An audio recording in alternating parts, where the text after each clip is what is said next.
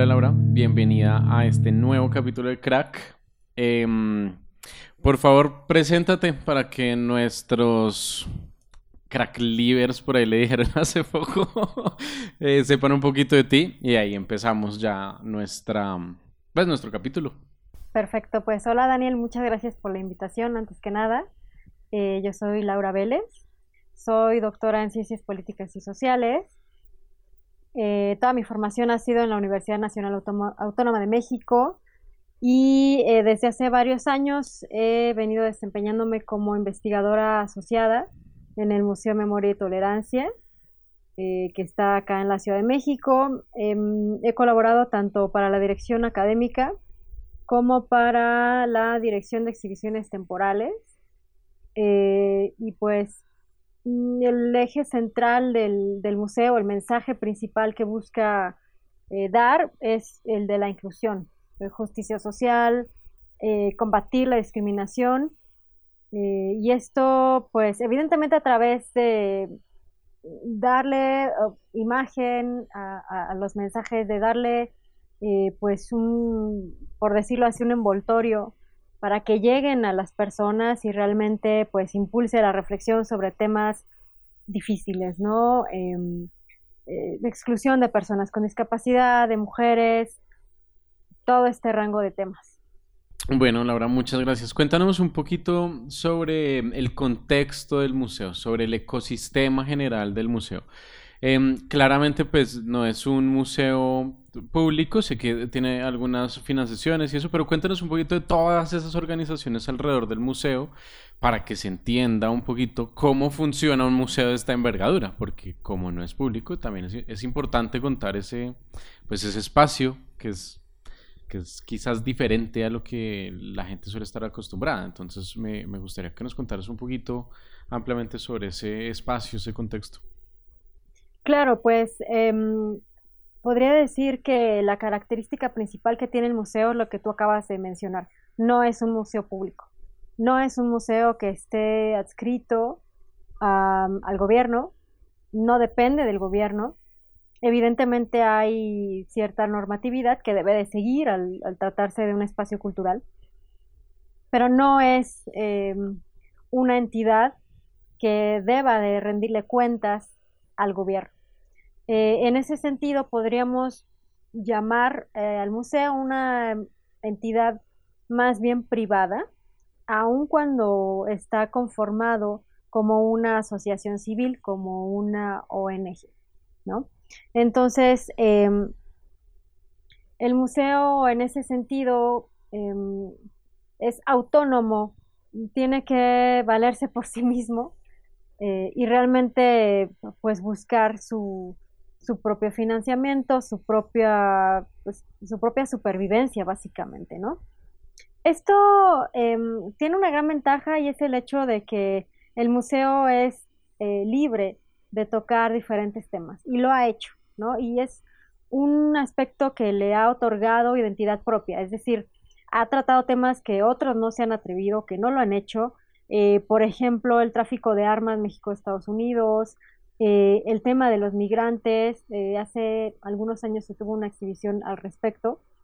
Em, los feminicidios, por supuesto, la diversidad sexual, el tema de las trabajadoras domésticas, es decir, el rango de temas que puede manejar el museo es bastante amplio, precisamente porque no está obligado a seguir una línea, ¿no? Em, entonces, de alguna manera ha, logrado colocarse eh, en el gusto del público como una institución que a veces es transgresora en ese sentido, ¿no? Eh, no es políticamente correcta, no busca ser políticamente correcta, al contrario, busca tocar las fibras sensibles de la sociedad, ¿no? Pero ¿de qué está pasando? A ver, tenemos este problema, o sea, no lo podemos ignorar, tenemos que atenderlo. Eh, y en ese sentido, para mí, la verdad es que es un, gusto, eh, hasta un orgullo poder colaborar en el museo y realmente, eh, mm, pues, jalar la atención de, temas que son relevantes y que a veces la gente no los quiere, no los quiere realmente tocar, ¿no? Hay, hay dos temas ahí que yo quiero que profundicemos un poco antes de seguir adelante. Em, empecemos con el fácil aunque nos va a alejar un poquito de lo que nos estás contando, pero un poco cuéntanos a quién se necesita entonces para lograr esto, porque em, se necesitan otras organizaciones, pero ¿quiénes son? Porque muchas veces cuando la gente llega al museo pues no sabe quién hizo todo eso y mucho menos en el museo. Em, pues en este museo donde digamos la exposición no tiene como un nombre como tal, que pues cuando llegas a un museo de arte, eh, pues como que hay un nombre, hay un artista detrás. Aquí como no hay, entonces em, pues es difícil saber quién está detrás. Cuéntanos un poquito sobre eso y luego seguimos con otro tema que, tocaste que quisiera retomar. Claro, sí. Em, el museo necesita una red de instituciones, de asociaciones civiles a su vez. Como te comenté, el museo es una asociación civil y en ese sentido requiere de otras asociaciones civiles. Entonces, ejemplo, cuando tocamos el tema de em, personas con discapacidad, recurrimos a otras asociaciones que están enfocadas en el tema y que buscan realmente em, eh, atender a este sector de la población, ¿no? Eh, defender los derechos de las personas con discapacidad, etcétera. Entonces, em, esto lo hacemos porque el museo no puede hablar de inclusión sin ser incluyente. No podría ser. Eh, es decir, em, el museo tiene una dirección académica, pero no podría decir que solamente los temas los maneja la dirección académica. Al contrario, se nutre de otros actores sociales, de personajes relevantes, de activistas, eh, de otras asociaciones civiles que em, son quienes van marcando la pauta de qué necesidades existen en el país que se deben de atender y que el museo eh, busca escucharlos para también em, pues difundir su propio mensaje, ¿no? El, el, mensaje de estas asociaciones civiles y el mensaje del propio museo. Entonces es como todo un entramado de que el museo genera eh, redes y colaboraciones con otras asociaciones para poder precisamente eh, colocar de la forma más eficaz su mensaje de inclusión. Claro, genial. Es decir, básicamente cada exposición necesita una alimentarse de una red que quizá ya, ya existe una red un poco más estable, pero que al mismo tiempo eh, para cada exposición o para cada tema nuevo, pues hay que traer agentes que sepan del tema y poder desarrollarlos. Lo cual, pues bueno, nos, nos hace un resumen súper importante en cómo deben funcionar estas organizaciones. Pero pasando entonces a, al otro tema que tocaste y que va muy en línea un poco con lo que estamos hablando, em, ¿por qué un tema como el de este museo es importante desde esa autonomía?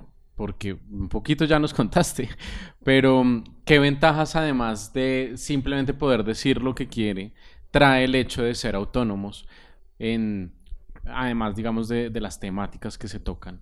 Cómo, esa autonomía les aporta al desarrollo de su gestión. Que es genuino, que es espontáneo, que no, va a dar a la sociedad una imagen de un museo cuadrado, inflexible, eh, que va a ser atractivo para las personas, que va a ser atractivo para el público, eh, porque van a decir, bueno, el museo Memoria y Tolerancia es diferente. Em, por supuesto, hay otros museos ¿no? Hablando un poco, retomando el ecosistema que tú manejabas, eh, hay otros museos en Ciudad de México que también tratan de pronto temas un poco más difíciles. O, por ejemplo, tenemos el Franz Mayer, que, cada año em, había estado hospedando el WordPress Photo, que es también de denuncia social por los temas que maneja. Em, pero el museo tiene esta ventaja de, de ser eso, de, ser más fresco. Eh, tiene una sección permanente que es la que habla de, eh, del holocausto, de otros genocidios terribles, em, pero también tiene esta sección de exhibiciones temporales que le aporta dinamismo, que le aporta esta eh, facilidad de que al año vamos a tener al menos dos exhibiciones distintas sobre temas diferentes. Y entonces el, el público va a reconocer que el museo está hablando eh, continuamente eh, de diferentes aspectos de la vida cotidiana, de la vida social, ¿no? Va a reconocer que el museo tiene esta capacidad de, tocar un tema y posteriormente tocar otro, eh, y que va a encontrar una variedad al acercarse al museo que es importante y que probablemente no la va a encontrar en otras instituciones, ¿no? entonces, ser autónomo le permite tratar los temas que, quiere, casi, casi, pero también em, reflejarle al público eh, eso, que es espontáneo, que no sigue una línea, que no está como escrito algo fijo. Hay, hay, exhibiciones que son muy cuadradas, muy pesadas, ¿no? Como tipo, híjole, no sé, eh, libro de texto. Y eso no es atractivo, ¿no? Es, es que, qué dices, pero también cómo lo dices. Y creo que ahí el museo tiene este toque particular.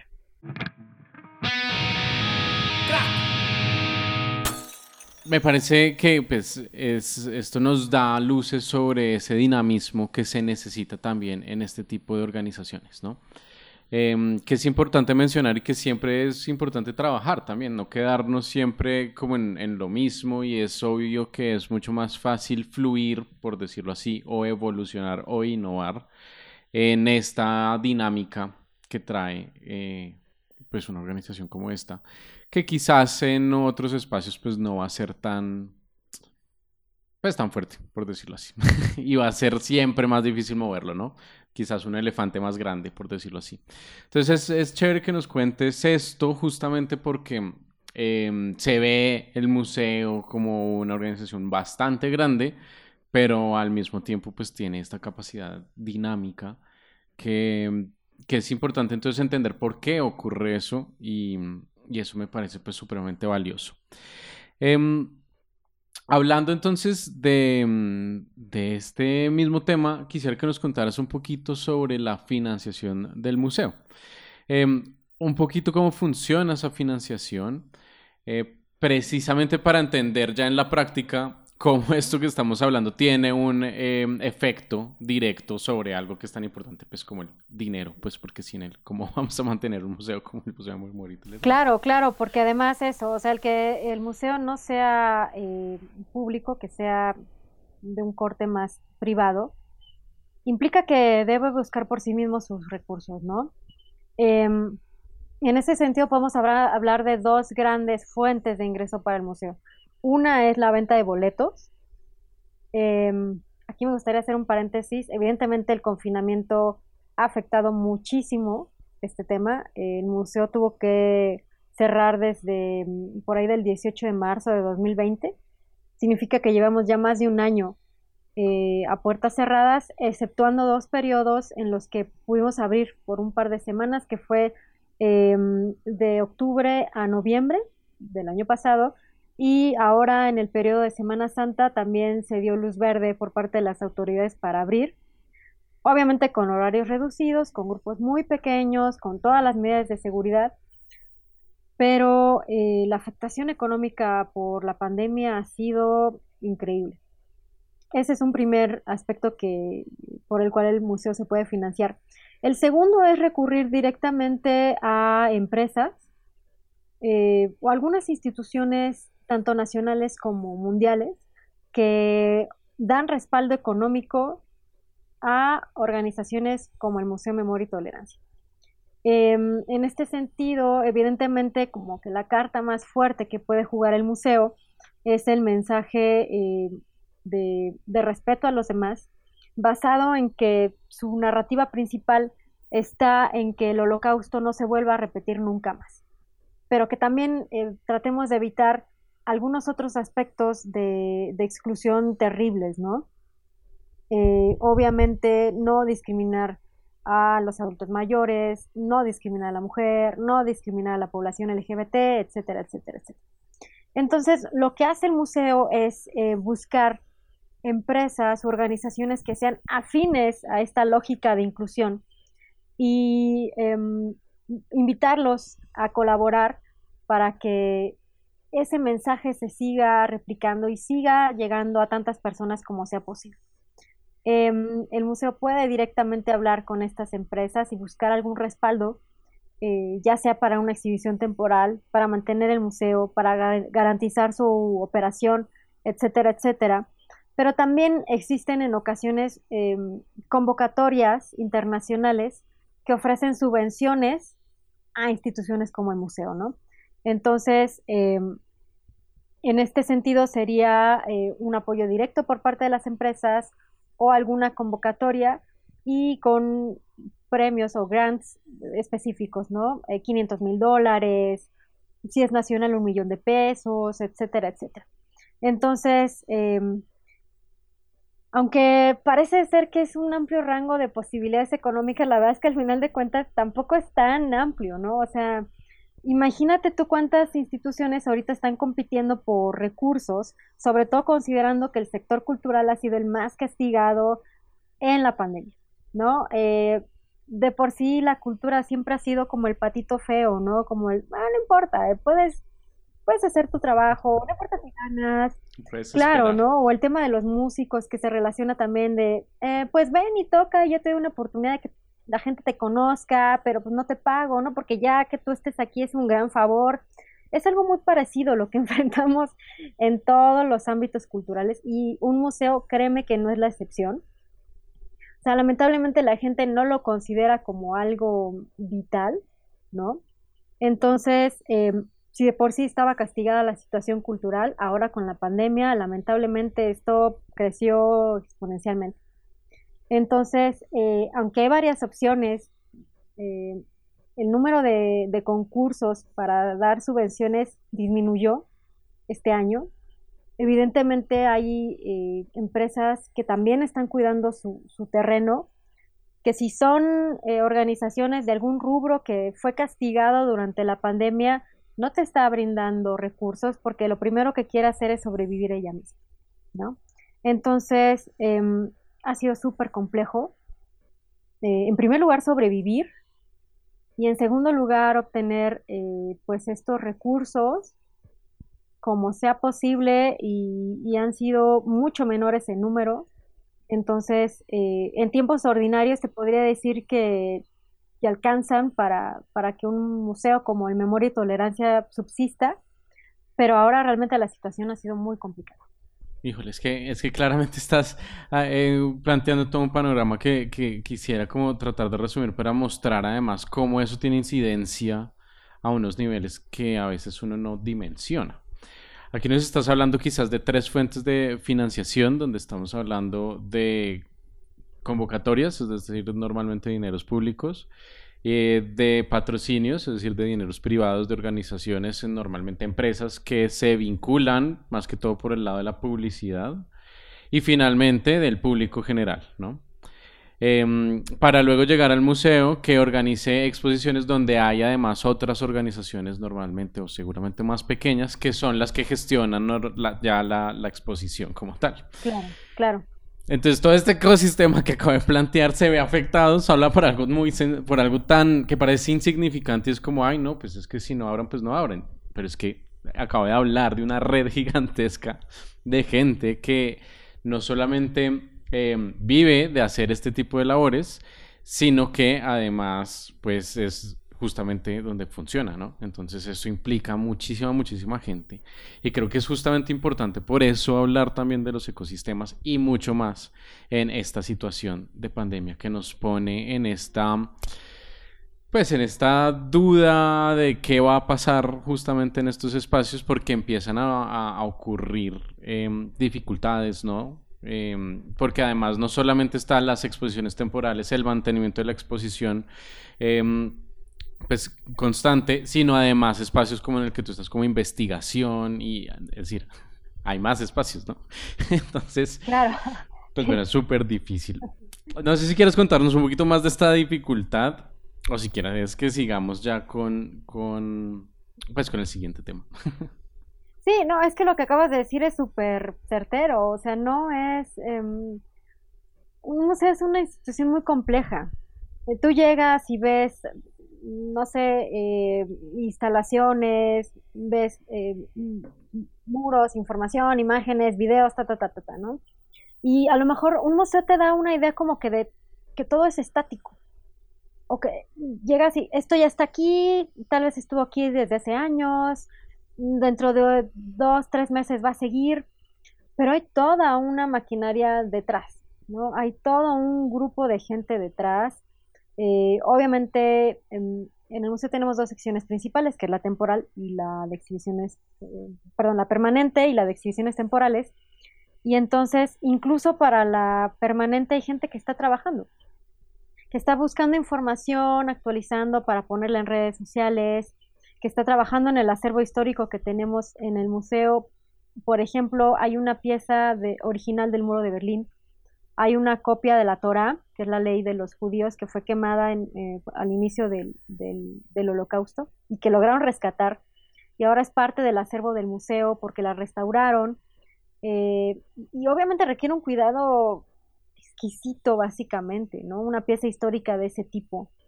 Eh, hay también algunos trajes de los prisioneros de los campos de concentración entonces, esto implica que la atmósfera, incluso al interior del museo, la temperatura, la humedad, eh, la luz, ta, ta, ta, tienen que ser cuidados de una forma extraordinaria, ¿no? Entonces, hay todo un equipo detrás, muchas familias que dependen de una institución como el museo. En la sección de exhibiciones temporales, evidentemente también hay un equipo de trabajo, ¿no? Que está generando la información, que está buscando, que está investigando como yo, que está eh, diseñando la museografía, está diseñando qué apariencia va a tener esa exhibición, están las personas de mantenimiento, las que garantizan la operación del museo, están los administrativos, eh, vamos hasta intendencia, ¿no? que en ese sentido el museo busca ser autónomo, no, no recurre a, terceras eh, fuentes para contratar, contratar su personal. Entonces, eh, pues es, vamos, retomando tu palabra de ecosistema, es todo un ecosistema que busca sobrevivir por sí mismo y entonces eso hace también evidentemente más compleja la situación cuando estamos en un entorno como este, ¿no? Y lamentablemente ha tenido que haber recortes de personal en los que el museo, eh, vamos, no ha tenido como también otras opciones, ¿no? Sin embargo, buscando que en cuanto todo mejore pueda volver a recontratar a estas personas que tristemente tuvo que dejar ir, ¿no? Pero vamos, confiamos en que hay una luz al final del camino y que llegará ese momento que podremos nuevamente ser la misma familia otra vez.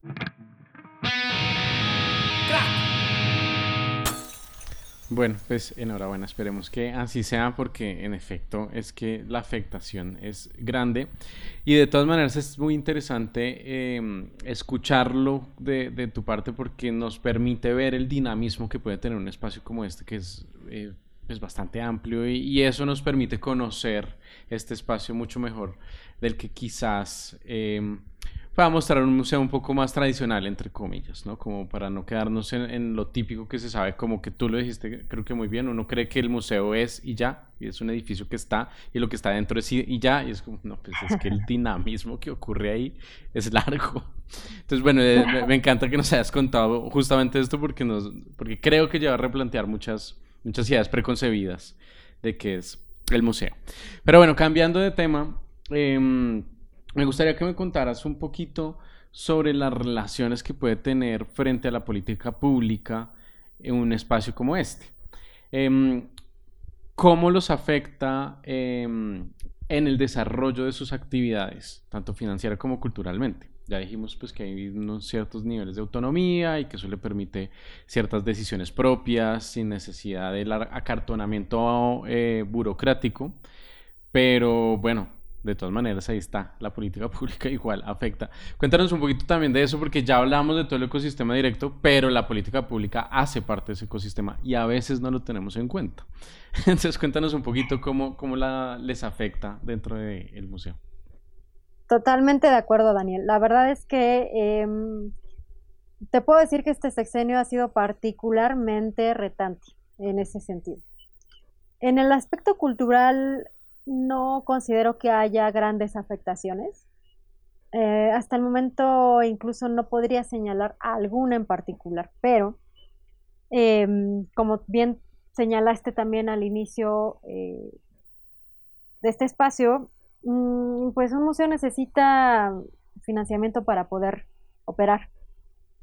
Entonces, la mayor afectación que hemos nosotros eh, notado es em, esta iniciativa por parte del gobierno federal de ya no otorgar apoyos directamente a las asociaciones civiles, ¿no? Eh, de buscar al ciudadano como tal y decir, ah, bueno, sabes que te voy a dar este, este monto mensual de no sé, tres mil pesos. eh, a las madres de familia, ¿no? Para que tú puedas pagar la eh, guardería de tu hijo, pues te voy a dar 800 pesos al mes, es un ejemplo. Entonces, ha habido esta reticencia muy, muy grande de seguir respaldando a las asociaciones civiles bajo la lógica de que muchas cosas se han hecho mal, bajo la lógica de que México es un país corrupto y sin negar estas apreciaciones, porque es verdad que hay corrupción en México y es verdad que muchas cosas se han hecho mal, también muchas cosas se han hecho bien. Y no todas las asociaciones civiles se han gestado para enriquecer los bolsillos de unos cuantos, ¿no? Entonces, esa lógica de eh, esto tiene pequeños detalles malos, entonces vamos a, arrancarlo de raíz. En el aspecto cultural ha afectado enormemente. Em, yo te puedo comentar que em, se tenían algunos fideicomisos eh, por parte del gobierno que se destinaban a apoyar instituciones como el Museo de Memoria y Tolerancia, que ya no existen que evidentemente eh, desde el principio del sexenio han hecho más difícil la circunstancia para poder obtener fondos, pero que en particular actualmente con la pandemia lo ha hecho todavía más complicado, porque las instituciones culturales no tienen un fondo al cual puedan recurrir para mantenerse a flote, ¿no? Entonces, eh, financieramente ha sido un reto impresionante poder eh, salir adelante y cubrir, vamos, los requerimientos, las necesidades básicas del museo, sin contar con este, este respaldo, ¿no? Entonces, em,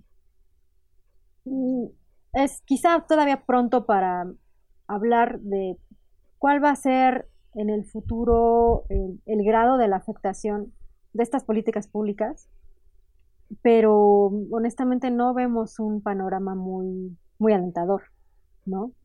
Em, realmente para mí ha sido lo más pesado, lo más difícil en cuanto a políticas públicas de este sexenio, ver que no hay un, un interés por apoyar lo que sí funciona, no hay un interés por respaldar lo que sí está bien, ¿no? Y, y evidentemente la afectación es muy amplia. Y mm, a ver, no, no voy a negar, igual que tú, no voy a negar que existe corrupción y que existe una mala gestión, no solo acá en periodos pasados, eh, sino en todos los países de Latinoamérica. Es que ni siquiera hay que conocer mucho de la política pública para saberlo. Pero mm, lo que veo que es muy repetitivo es ese, en, y en cualquier tipo de gobierno, además, eh, es ese desconocimiento de este ecosistema particular, de este ecosistema de las industrias creativas y de sus redes, de sus diferentes redes. Aquí estamos hablando de una, pero pues hay millones, pues, somos un montón en muchos eh, subsectores, como lo llaman en la economía normalmente. Claro. Y ese desconocimiento es el que lleva a esas decisiones como tan tajantes que llevan pues precisamente a lo que nos acabas de contar. Desconocer una red como la que tiene el Museo de Memoria y Tolerancia es desconocer todas las familias que se alimentan del museo. Así es sencillo, ¿no? Totalmente. Entonces... Totalmente, pero, perdón, pero no solo eso, o sea, desconocer que mm, esa, mm, esa invitación del museo hacia la sociedad de reflexionar sobre temas que a todos nos conciernen, corre el riesgo de perderse, corre el riesgo de diluirse, ¿no? Eh, la exclusión cuesta eh, que, por ejemplo, las mujeres no participen en el mercado laboral, que no tengan las mismas oportunidades, cuesta. Eh, se han hecho estudios que avalan que realmente se pierden ingresos per cápita anualmente porque ciertas personas no tengan acceso al mercado, por ejemplo, ¿no? las personas con discapacidad, eh, mujeres en el caso de nuestro país u otras regiones que también son súper machistas, tiene consecuencias reales en el mundo. No es nada más de que soñamos con un eh, entorno ideal en que estemos tomados de las manos y todos somos felices. No, o sea, tiene consecuencias reales la exclusión. Entonces se pierde o, se corre el riesgo de, no tener esos espacios, ¿no? De, difundir eh, formas en las que la gente reflexione y, se considere un agente de cambio social. Sí, que es, una paradoja, ¿no? Porque es justamente ese desconocimiento lleva incluso a desconocer que la exclusión genera problemas no solo sociales, sino económicos. Eh, y pues es una paradoja porque es, el objetivo del museo, ¿no? Entonces, como venimos a que, a que todos pensemos en esto, reflexionemos, discutamos, pero pues si no hay recursos, pues ni siquiera eso lo podemos hacer. Entonces, es, es terrible porque justamente como que a veces uno siente que se queda como bueno, ¿y cómo quieres que discutamos si, si no hay mesa? Me quitaste la mesa de discusión, pues bueno. Exacto. Exacto, es eso, ¿no? Ni siquiera poder dialogar, hablar o, en este caso, eh, que estamos tratando de la política pública, pues hacer un diagnóstico. Un diagnóstico que evidentemente te puede tomar tiempo y también recursos, pero que te va a dar el pulso de la situación que tú quieres mejorar, porque al final de cuentas se trata de buscar un entorno más propicio para el desarrollo social, ¿no? Entonces, eh, si no estás haciendo el diagnóstico y simplemente llegas y, y, cortas de tajo, no vas a lograr gran cosa, ¿no? Sí, totalmente. Es que, creo que, que, concluyes muy bien justamente, pues, como esta línea argumentativa que estamos teniendo hoy, como de cómo funciona a, bueno, si, si no conoces eso y si no apoyas ese funcionamiento, pues finalmente pues vamos a tener unos inconvenientes que hay que discutir, ¿no? Y que, y hay que seguir pues contando.